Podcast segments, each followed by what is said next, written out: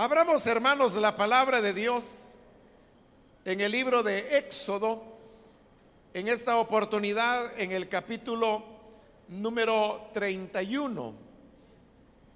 Los días miércoles hemos venido estudiando el libro de Éxodo desde hace ya algunos años y vamos avanzando versículo a versículo en el estudio de este libro. Y así es como hemos llegado al capítulo 31 donde hoy vamos a leer la palabra del Señor. Dice entonces la escritura, el libro de Éxodo capítulo 31, del versículo número 12 en adelante. El Señor le ordenó a Moisés, diles lo siguiente a los israelitas Ustedes deberán observar mis sábados. En todas las generaciones venideras, el sábado será una señal entre ustedes y yo, para que sepan que yo, el Señor, los he consagrado para que me sirvan. El sábado será para ustedes un día sagrado observenlo. Quien no lo observe será condenado a muerte. Quien haga algún trabajo en sábado será eliminado de su pueblo. Durante seis días se podrá trabajar, pero el día séptimo, el sábado, será de reposo consagrado al Señor. Quien haga algún trabajo en sábado será condenado a muerte. Los israelitas deberán observar el sábado. En todas las generaciones futuras será para ellos un pacto perpetuo, una señal eterna entre ellos y yo. En efecto, en seis días hizo el Señor los cielos y la tierra, y el séptimo día descansó. Y cuando terminó de hablar con Moisés en el monte Sinaí, le dio las dos tablas de la ley, que eran dos lajas escritas por el dedo mismo de Dios. Hasta ahí dejamos la lectura. Pueden tomar sus asientos, por favor, hermanos.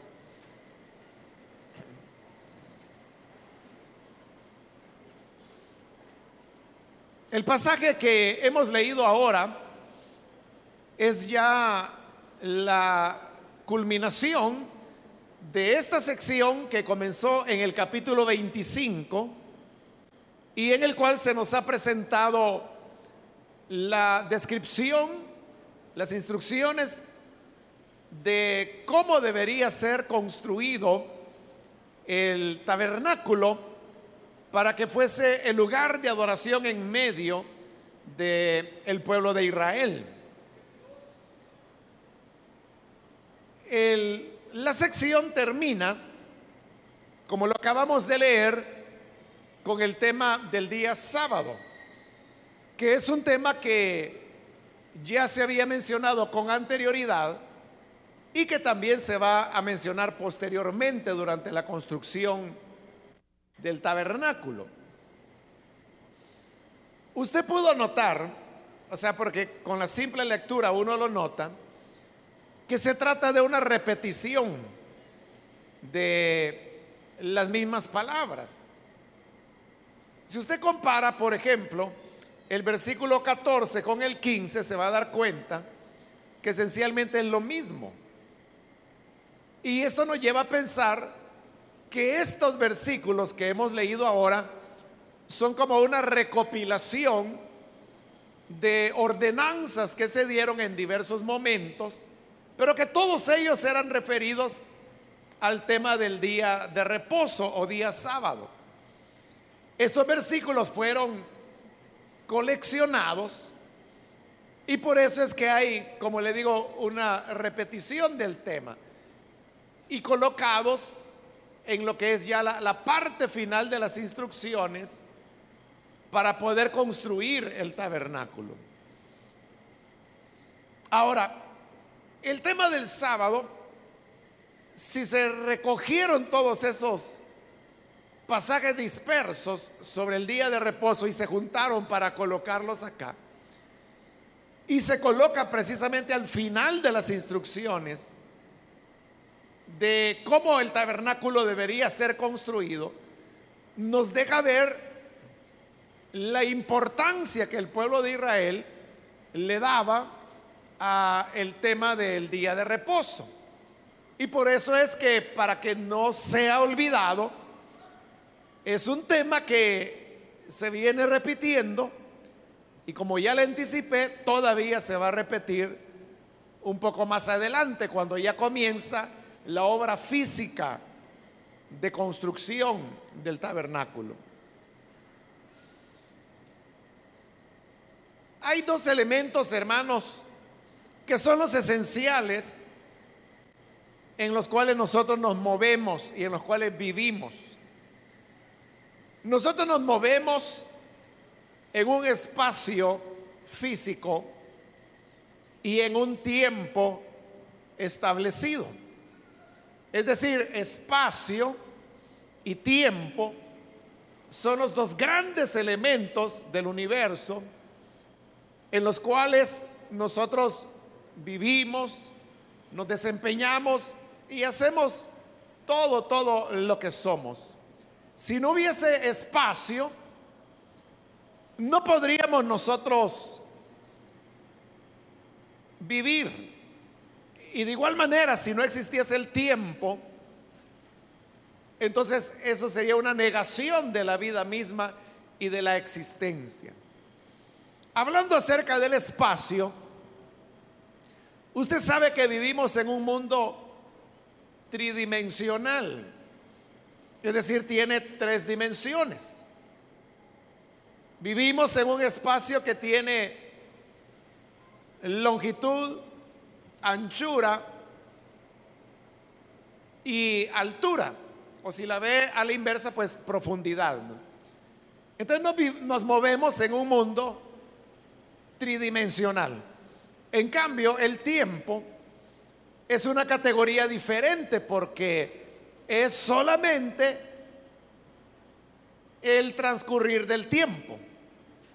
Si quisiéramos definir qué es el tiempo,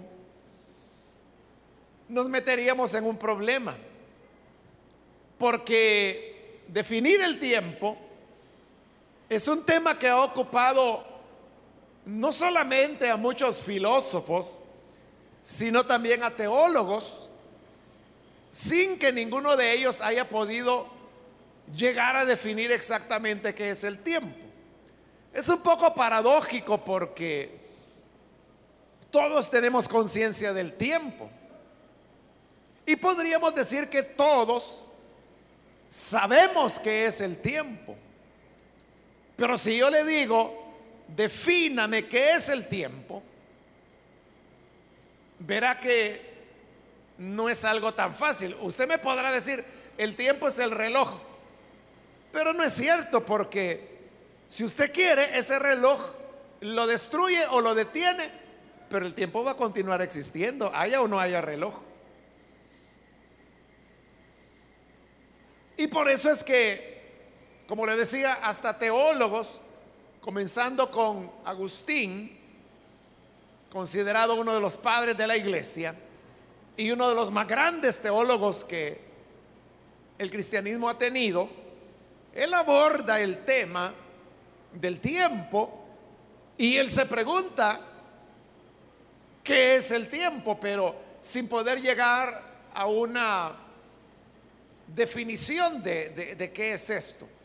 Pero bien, no vamos a entrar, hermanos, en ese campo que es un campo muy interesante, pero que se lo vamos a dejar a los filósofos y a los teólogos para que continúen quemando neuronas en eso.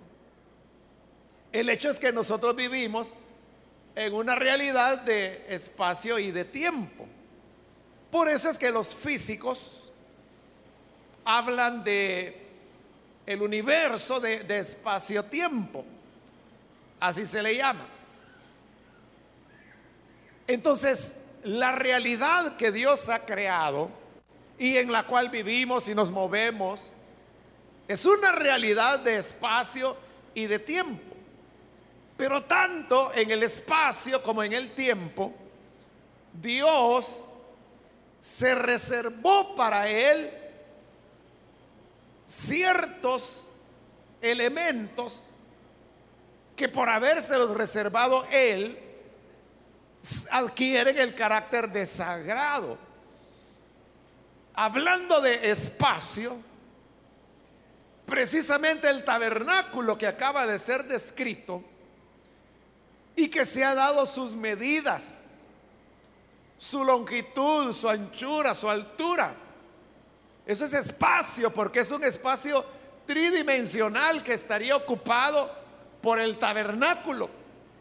Pero ese espacio, repetidas veces se dice que era un espacio sagrado, porque ahí era donde estaría la morada de Dios. Entonces, en todo el mundo material y tridimensional en el cual los israelitas se movían, ellos podían ir al campo, a la montaña, al mar, al río, al desierto al bosque, donde ellos quisieran, pero en el santuario no podían entrar, porque esa era la porción de tiempo, perdón, de espacio, la porción de espacio que Dios había reservado para sí, el tabernáculo y que posteriormente será el templo que construirá Salomón, que luego sería destruido, y luego viene el segundo templo, en época de Esdras, y cuya obra se extiende hasta el Nuevo Testamento, cuando es completado por Herodes el Grande, que es el templo donde Jesús habría de llegar. Eso hablando de espacio. Pero hablando de tiempo, también Dios se se tomó una parte de ese tiempo. Y el tiempo que él se tomó fue el séptimo día. Por eso es que en este pasaje que hemos leído, encontramos que con insistencia y repetidas veces se está hablando que el día sábado el hombre tenía que cesar toda obra, no tenía que trabajar. Y usted puede ver que en dos oportunidades se dice que quien trabajase en día sábado habría de ser muerto. Es decir, había pena de muerte para quien trabajara en el día de reposo, o sea, el día sábado. Esa es entonces la porción de tiempo que Dios tomó para sí, porque como termina este pasaje, en seis días Dios creó los cielos y la tierra y en el séptimo día descansó. Ahí es donde Dios toma esa parte del tiempo. Entonces significa que para Dios había un espacio sagrado, pero también había un tiempo sagrado. Estas dos realidades, el espacio y el tiempo, están relacionadas muy estrechamente, de manera que, bueno, los físicos que ahora pues han llegado hasta la física cuántica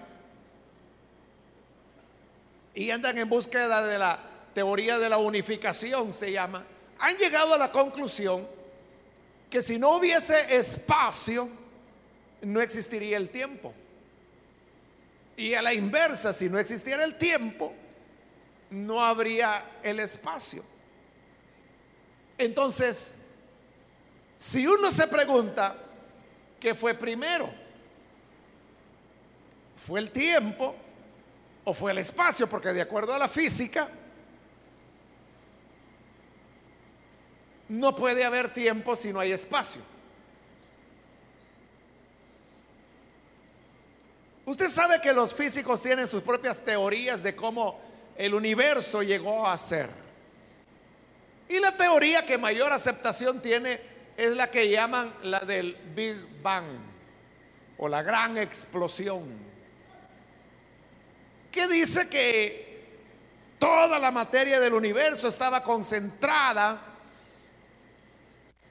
en un solo punto, a lo cual los físicos a eso le llaman singularidad, y que en determinado momento esta explosiona, y ese es el Big Bang, y a partir de ahí se generan los elementos que ahora constituyen el universo.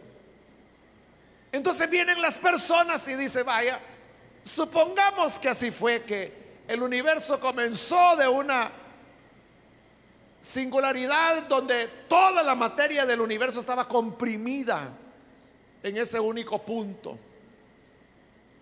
Pero entonces viene la gente y dice, ¿y qué había antes del Big Bang?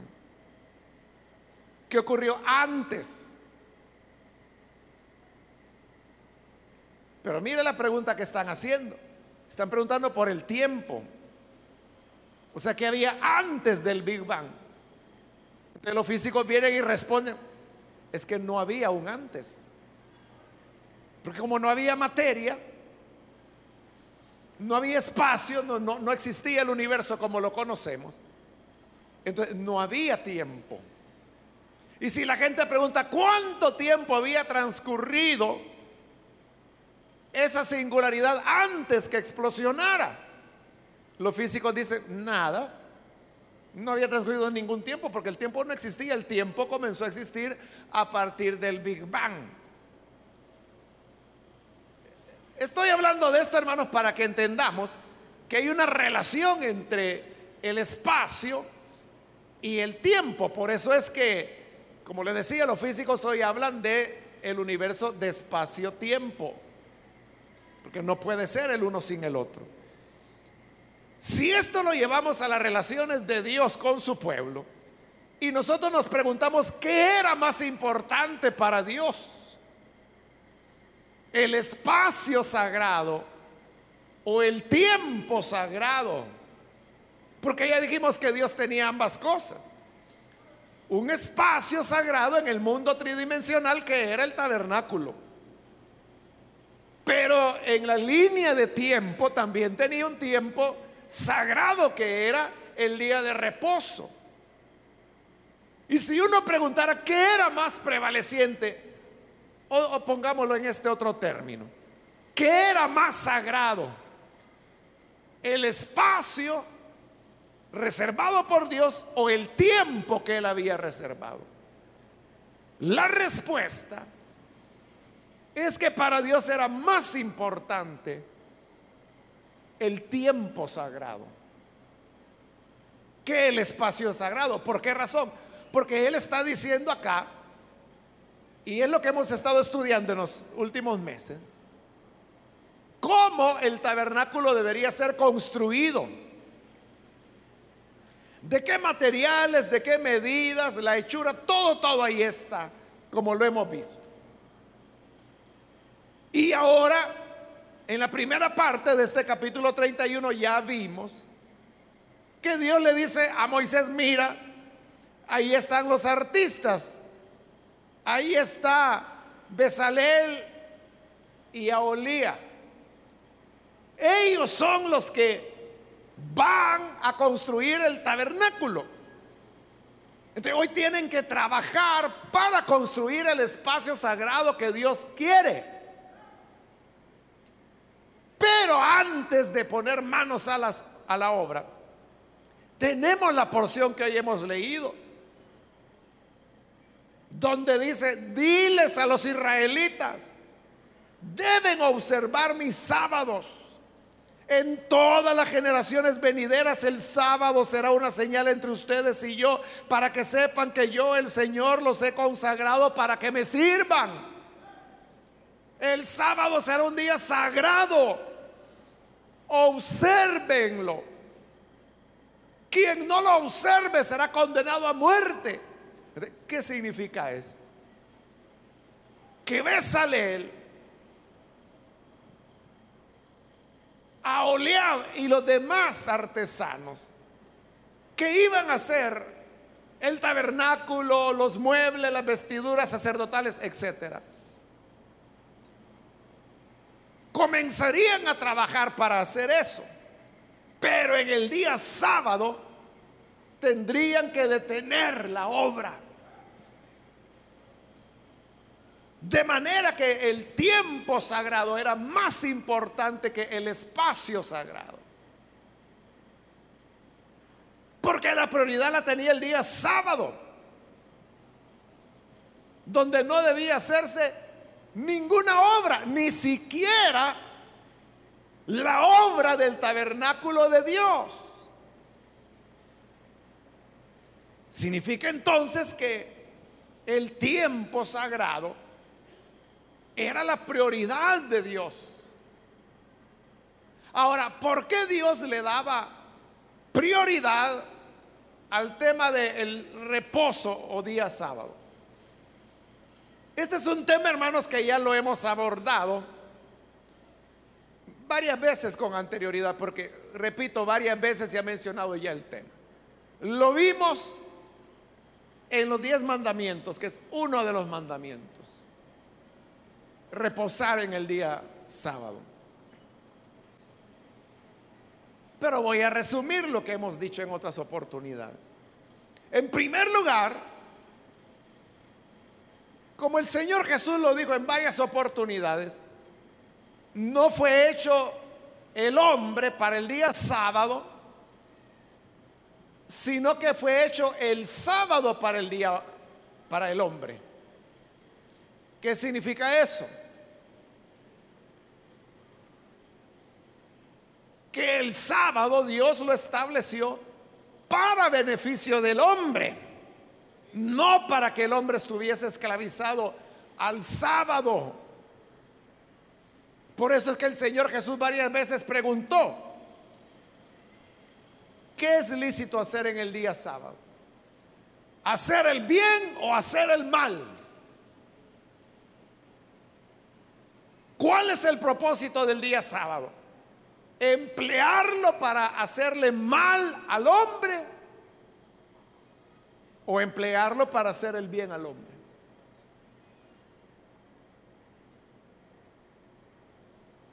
Hubo una ocasión en la cual Jesús estaba en una sinagoga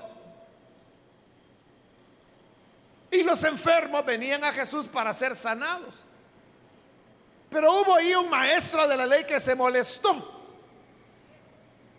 Y él les dijo a las personas, seis días tiene la semana vengan en cualquiera de esos días para ser sanados, pero no en el día de reposo. Él estaba queriendo regular cuándo Jesús iba a sanar y cuándo no. Por eso es que Jesús preguntó, ¿qué es lo correcto en el día sábado? ¿Hacerle bien o hacerle mal a la gente? Porque entre esos enfermos podían venir personas que tenían dolores intensos. Pero el maestro de la ley le decía, lo siento, hoy es sábado. Vete a casa y aguanta hasta que llegue el primer día de la semana y entonces puedes venir. Pero Jesús decía, si su burro tiene sed, aunque sea día sábado, ustedes lo desatan y lo llevan a beber. ¿Cómo es que tienen cuidado de los burros y no de los seres humanos? Y él siguió sanando. Y entonces fue que Jesús dijo, no se hizo el hombre para el sábado, es lo inverso. El sábado es para el hombre. El sábado entonces, hermano, es un principio. Y el principio es el que nos enseña que Dios lo que desea es el bienestar del ser humano. Y para que el ser humano pueda tener bienestar, debe descansar. Como le digo, este es un tema que lo hemos desarrollado ya en otras oportunidades, pero como el tema vuelve a salir, pues volvemos a repetirlo, ¿verdad? Entonces Dios desea que para que nosotros tengamos una vida plena, sepamos organizar nuestras vidas de tal manera que podamos descansar, aunque sea un día a la semana. Que si es sábado, que si es domingo, que si es lunes, que si es el jueves, no importa. Por eso yo le decía, es un principio. Para Israel era el día sábado. Y lo dice bien claro Dios. Versículo 13, en todas las generaciones venideras, el sábado será una señal entre ustedes y yo. Entre ustedes y yo. Pero ¿quiénes son ustedes? ¿Quiénes son esos ustedes a quienes Dios está hablando? ¿Quiénes eran los que estaban ahí al pie del Sinaí? Era usted. Era la iglesia. Eran gentiles. No, era Israel. el sábado, allí lo dice, será señal entre ustedes los israelitas y yo, dice el Señor. El sábado fue la señal del pacto entre Dios y el pueblo de Israel. Nunca se dijo en la Biblia que el sábado fuera para el pueblo gentil y mucho menos para la iglesia. Pero el principio, ese es valedero para todos, el principio que el ser humano necesita reposar. Esa es la voluntad de Dios, hermano. Hoy vivimos, hermanos, una época difícil, hablando económicamente. En los últimos años El Salvador ha ido creciendo económicamente, a diferencia de otros países de Latinoamérica que no han crecido o se han encogido. Pero ya El Salvador ya tiene como seis o siete años que viene creciendo, creciendo, creciendo, creciendo su economía. Pero claro, el crecimiento es tan poco que las personas no perciben que la economía esté mejorando, pero está mejorando. De como la desigualdad en la época, hace ocho, nueve años atrás, en que el crecimiento era negativo o era cero. Eso provocó tal carencia en la población que las personas se ven hoy, aunque la economía esté creciendo, con recursos limitados. Y frente a los recursos limitados, entonces, ¿dónde viene lo que el salvadoreño llama la rebusca? Entonces, no basta con que la persona tenga un empleo tiene que rebuscarse. Y la rebusca puede ser que pone un negocito, que compra desodorantes en la frontera y los va a vender del otro lado del país, que encontró aguacates, que encontró, o sea, el salvadoreño vende hasta las piedras, ¿verdad? Y es cierto, las pintan y las venden. Y la gente las compra. En ese afán, cuando a la persona le dicen, oiga, ¿podría quedarse y hacer horas extras? Por supuesto, dice. O llega la época y le dice, bueno, ahora le corresponden a usted sus 15 días de vacación.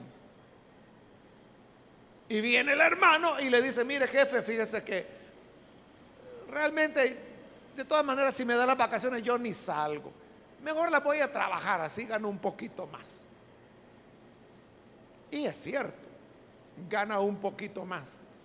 Pero el problema es que al no descansar, al dejar de lado el principio,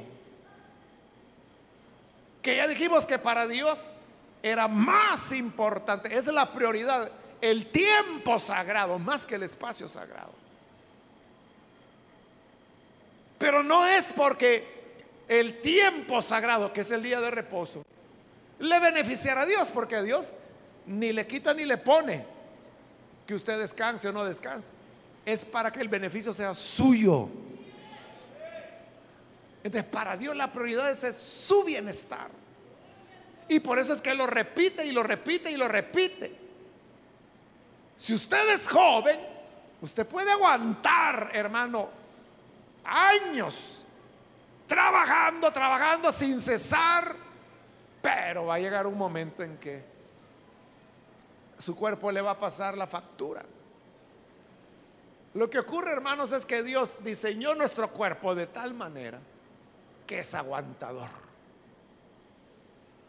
En verdad, el cuerpo humano es aguantador. Por eso es que abusamos tanto nosotros. Abusamos tanto. Pero eso no significa que a la larga el cuerpo no le va a pasar factura y cuando se la pase se la va a pasar bien. Entonces es cuando lo van a hospitalizar. Y lo que usted pudo ganar con esas horitas extras, eso va a ser una neblina que el viento va a soplar frente a todo lo que usted tendrá que pagar en cuestiones de salud o que tendrá que perder por incapacidades por no haber observado el principio de Dios. Entonces para Dios es de primerísima prioridad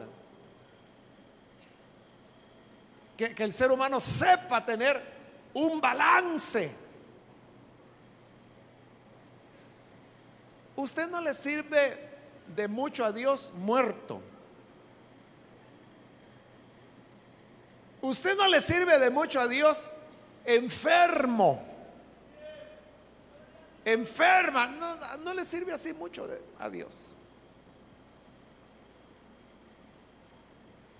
¿Cómo el ser humano puede entonces tener un equilibrio y poder continuar en su vida? Es aprendiendo a, dosificarse. Y es muy sencillo, hermanos. Es tan fácil como lo dice ahí. Un día a la semana. En donde no hace nada. Solo descansa. El sábado no era un día de culto Simplemente era un día que no se hacía nada. La tentación principal que los hijos de Dios tenemos es que decimos, sí, hoy no tengo que ir a trabajar, pero yo me voy a hacer la obra de Dios. Hoy es el día que aprovecho para visitar hospitales, para visitar a los hermanos, para hacer la célula, para hacer reuniones. Vamos a tener una vigilia. Y eso es descansar. Y usted dirá, ah, no, pero es la obra de Dios. La obra de Dios es primero. No, no, no. Dios dijo, lo primero es que descansen. Pero Señor, si es el tabernáculo que tú dijiste, sí, seis días trabajarán, pero el séptimo descansen. Pero vamos a hacer el incienso. No, descansen y el que trabaje, que lo maten. Así de severo, versículo 14, que es el versículo que se repite. Dice, el sábado será para ustedes un día sagrado, obsérvenlo. Oiga, quien no lo observe será condenado a muerte. Quien haga algún trabajo en sábado será eliminado de su pueblo. Y si no lo oyó, lo repite en el 15 de nuevo. Durante seis días se podrá trabajar, pero el día séptimo, el sábado, será de reposo consagrado al Señor. Quien haga algún trabajo en sábado será condenado a muerte. Entonces vea, el que Besalel dijera, no, yo voy a seguir trabajando porque estamos haciendo el tabernáculo. Dios decía, no. Es decir, que usted no puede tomar el hacer la obra de Dios como excusa para no trabajar. Por eso, hermanos, es que tanto hemos insistido en que respeten el día de la familia. Así le hemos llamado desde que comenzamos a trabajar con el modelo celular en el año de 1986. Que hay un día a la semana que usted no tiene ni que venir a la iglesia, ni hay actividades en las zonas. Por eso se el día de la familia, dedíquelo a su familia, dedíquelo a descansar. Haga lo que a usted le gusta hacer. Si le gusta andar ahí en chancletas, está bueno. Si le gusta andar sin camisa, ahí ande pelado. Pero es su día. Pero ¿qué ocurre con muchos líderes o supervisores? Y aquí ha de haber bastantes. Que lo que dice, bueno, hoy no hay culto ni hay nada en la zona. Hermano, juntémonos para orar. Qué necio que no entiende. No he entendido todavía. Se lo vuelvo a leer, versículo 14. Quien no lo observe será condenado a muerte. Todavía no entiende. El 15 lo repite. Quien haga algún trabajo en sábado será condenado a muerte. ¿Entiende?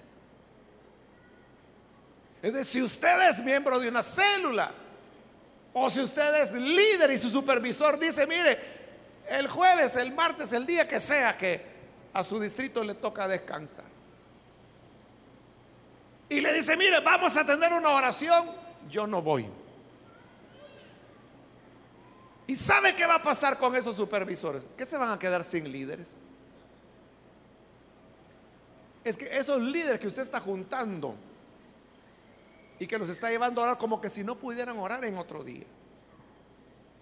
Lo que están haciendo es que se los están robando a su familia. Y ese hermano deja a sus hijos, deja a su mujer, porque al supervisor se le ocurrió que hay que orar. Yo no digo que no hay que orar, pero acabo de decir que acaso el día de la familia es el único día cuando se puede orar. No lo puede hacer otro día, no lo puede hacer el domingo, no lo puede hacer el día de la reunión de supervisión. Entonces, ¿qué pasa con los niños de este hermano? Que quizás se les dijo, el jueves vamos a ir a comer pupusas ahí donde la niña Toñita. Pero llega el día y le dice, ya me voy. ¿Y papá, para dónde vas? Ah, es que el supervisor nos ha convocado. Pero dijiste que nos íbamos a ir a comer pupusas donde la niña Toñita. Sí, pero no, la obra de Dios es primero. La supuesta obra de Dios le está robando el papá a esos niños. ¿Y sabe qué pasa con esos niños? Llegan a odiar a la iglesia. Porque les roba el papá. La hermana, la esposa, se siente mal y le dice, entonces preferís a tu supervisor que a mí, que el supervisor es tu mujer, que te vas con él y me dejas a mí. Y entonces viene el líder y le dice el Señor, te reprenda Satanás, me estás estorbando para hacer la obra de Dios. No, tú eres el que ya se lo llevó el diablo. Tú eres el instrumento de Satanás, ella no. Ella tiene legítimo derecho. Es tu esposa. Son tus hijos. Es tu salud. Entonces, ¿qué sucede? Que ese supervisor dice, no, aquí no estamos para descanso, ya son los últimos tiempos, aquí vamos a orar. ¿Sabe qué va a pasar, supervisor?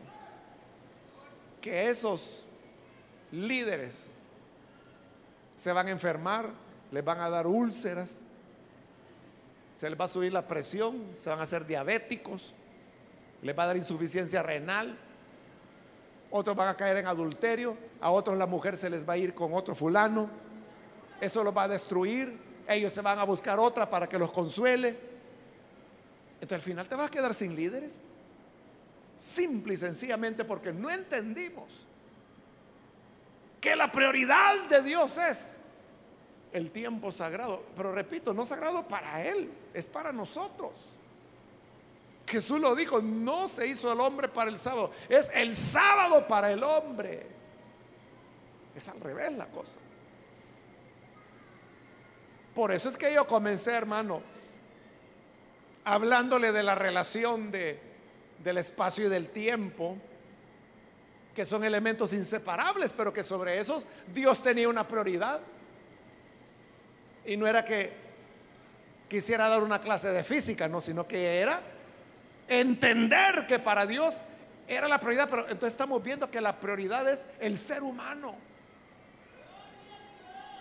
Y que es un ser humano que necesita descansar. Yo le digo, usted podrá rendir más para Dios si sabe dosificar su trabajo. Si lo sabe dosificar, usted va a rendir más para Dios. Que si se mete y no para y no para y es una cuestión obsesiva. Hay trabajadores compulsivos que no paran y tienen que estar haciendo algo, algo, algo y que si les queda una hora libre, eso viene y lo ocupan para algo, nunca para ellos. Son las personas que sucumben. Son las personas que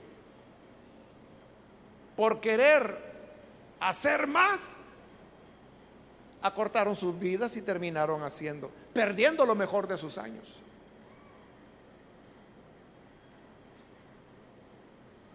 Por eso bien dicen, ¿verdad? Que el que mucho abarca, pero si usted va,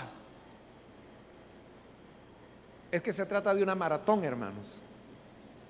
O sea, si el Señor dijera, me van a servir por dos años, ahí métale con todo, que no importa que termine con úlceras, pero dos años rápido pasa. Pero no, el Señor quiere que le sirvamos a largo plazo.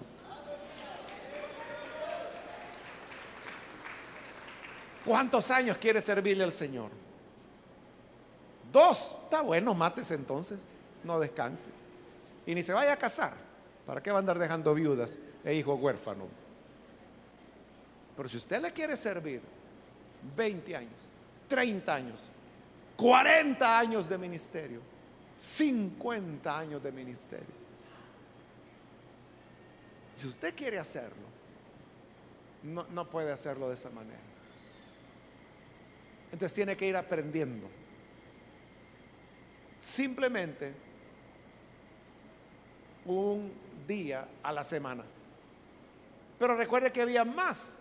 Por eso es que ahí dice el versículo 13, deberán observar mis sábados, porque no solo era el, el séptimo día. También recuerde que había un año sabático para la tierra. La tierra se trabajaba seis años y en el séptimo año no se trabajaba, se dejaba ociosa. Es decir, que la israelita por cada seis años de trabajo tenía un año de descanso.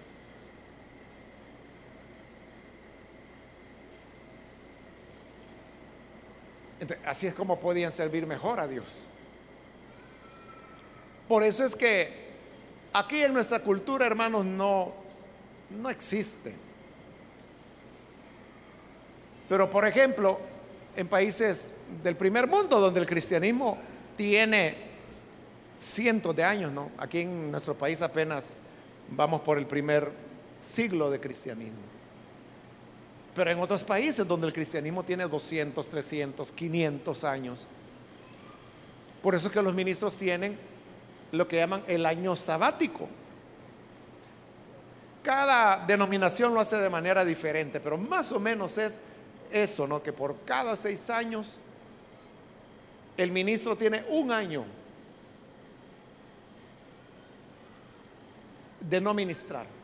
Ese año normalmente los dedican algunos a estudiar, otros a escribir libros, otros a replantearse acerca de qué van a hacer en lo que continúa.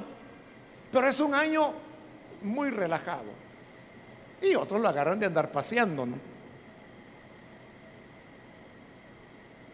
Otras denominaciones es que por cada tres años de trabajo les dan seis meses sabáticos, es decir, que no trabajan por seis meses. Y eso es lo que les permite a ellos el poder desarrollar ministerios de larga duración. Pero como en nuestro caso no es así, no, Cristo ya viene, hay que meterle seis meses de vacación. No, hombre, si las almas se están perdiendo cada día, no sé cuántos se van al infierno sin conocer a Cristo, yo no puedo estar durmiendo. Y entonces, al no descansar, acortan su ministerio. Y estando en una edad cuando pudieran ser muy productivos. Porque el ministerio tiene esta característica, hermanos. Que a mayor madurez el ministro tiene, mejor ministro es. O sea, para otro tipo de trabajo, si es para ser vendedor, por ejemplo, ahí sí se necesitan jóvenes que anden de casa en casa vendiendo licuadora. Pero el trabajo del ministerio es un trabajo de carácter y de sabiduría y de acumulación de experiencia. Entonces, a mayor edad del ministro, más es su peso. Nótelo bien. De una revisión a los ministerios que usted más conoce, de el país o fuera del país, y se va a dar cuenta, no son jóvenes. No son jóvenes. O sea, los ministerios que consideramos de peso y que marcan rumbo para la iglesia y para el pueblo cristiano, no son jóvenes. Entonces, a mayor edad, mayor valía del ministro, pero no va a llegar a una mayor edad si no aprende el principio del descanso. Es en serio, hermano. Es en serio. Entonces pregúntese, ¿usted reserva un día para no hacer nada? Y usted puede decir, es que yo no puedo estar perdiendo el tiempo. Es que no lo está perdiendo. Lo está prolongando. Se está añadiendo años de vida. De, verdad, ¿cuál es su día de descanso? Tiene que tener uno.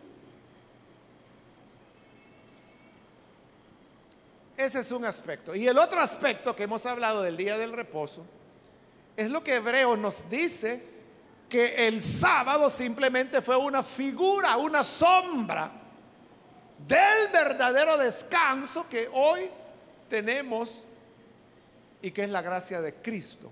Precisamente este pasaje, el versículo 17, donde dice, señal eterna entre ellos y yo. En efecto, en seis días hizo el Señor los cielos y la tierra y el séptimo día descansó.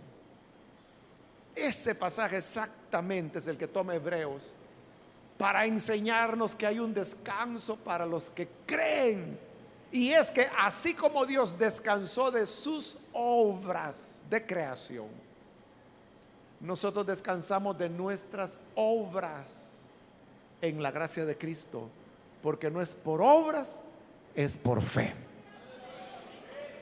Entonces note, la salvación misma, el perdón de pecados, no es un trabajar para salvarnos, Hermano, es que tiene que hacer obras, es que tiene que hacer aquí, tiene que hacer allá. Y mientras más se sacrifica, mientras más trabaja, mientras más predica, mientras más usted se malmata, así va a alcanzar la salvación. Mentira, es todo lo contrario.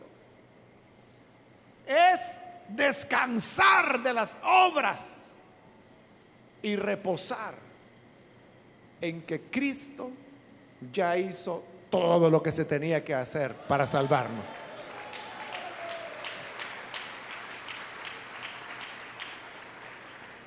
Es igual, hermanos, que cuando una persona se está ahogando. Cuando la persona se está ahogando, trabaja, chapalea, hace lo que puede porque no se quiere hundir.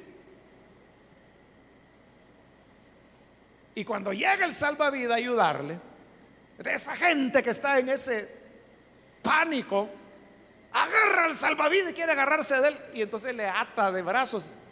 Y ha ocurrido que el salvavidas se ahoga junto con, con el otro. ¿Qué es lo que mejor puede hacer el que se está ahogando cuando el salvavidas llega? Nada. No haga nada, simplemente abandónese y el salvavidas se va a encargar. Por eso es que cuando los salvavidas llegan a una persona que está en pánico, usted sabe qué es el salvavidas. Cuando está en pánico una persona y que tienen que sacarla del agua, y sabe que si se le acerca, lo va a agarrar y lo va a hundir también a él. Lo sabe, ¿verdad? ¿O no lo sabe? Lo que hace el salvavidas es que le mete un buen. En serio, hermano lo noquea. O sea, le da un buen golpe y cuando lo noquea, entonces lo puede sacar. Y entonces allá salen con el ojo morado, pero vivos. Claro, ¿qué prefiere? Pasar ahí con un sumorete una sus dos semanas o ahogarse. E, eso es lo que Cristo quiere. O sea, quieto, yo te voy a salvar. Entonces, descansar de las obras significa simplemente, Señor, yo no puedo hacer nada por mi salvación. Como dice Pablo, el bien que quiero hacer no lo hago. Y el mal que no quiero hacer, eso hago. Entonces descubro que el mal está en mí. El malo soy yo. ¿De quién me va a librar del cuerpo de muerte? ¿De qué podemos hacer?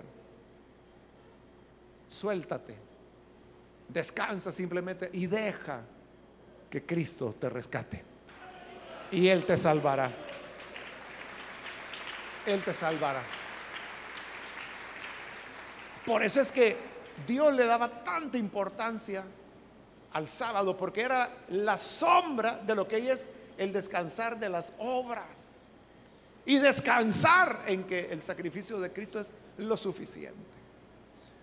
Quiero terminar ya, hermanos, como le dije, con este pasaje estamos finalizando la parte de las instrucciones, pero no quiero pasar de largo el versículo 18, que es el cierre, porque ahí dice, y cuando terminó de hablar con Moisés en el monte Sinaí, el Señor le dio las dos tablas de la ley, que eran dos lajas escritas por el dedo mismo de Dios. O sea, Dios había escrito en dos tablas de piedra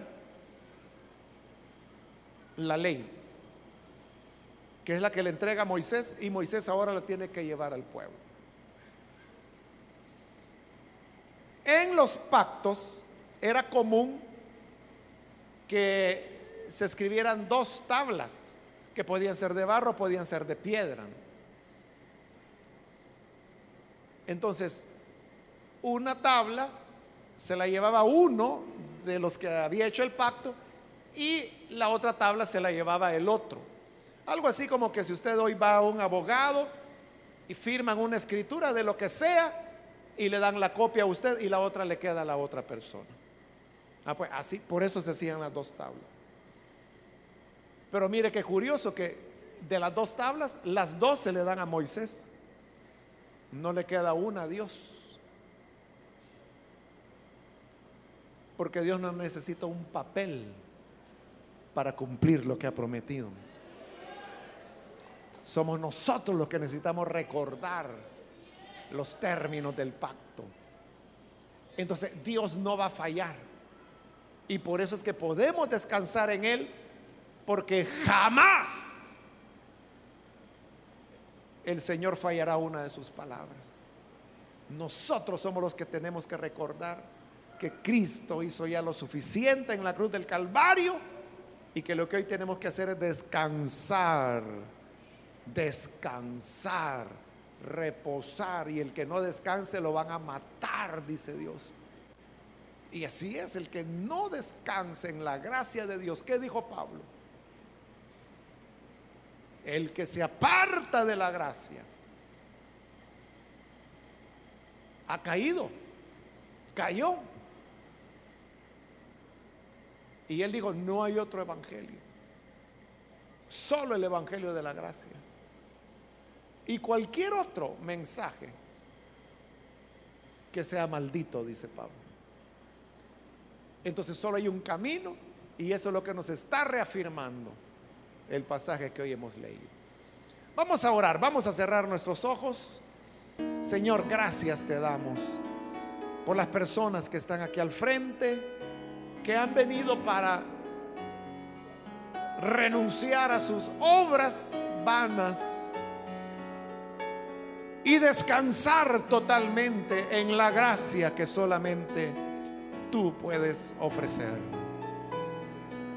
De igual manera, Padre, yo te pido por aquellos que a través de la televisión o la radio están abriendo su corazón para creer a tu palabra, para recibirte como Señor y Salvador. Te ruego, Padre, que les perdones, les des vida nueva, que puedan, Padre, amarte, servirte, nunca apartarse de tu lado. Pues todas las cosas son posibles para ti. Y eres nuestro redentor que como primerísima prioridad tienes a los que descansan en tu gracia. Cuantos en ti confían no serán avergonzados. Y de eso nos gozamos y te agradecemos por Jesucristo nuestro Salvador. Amén.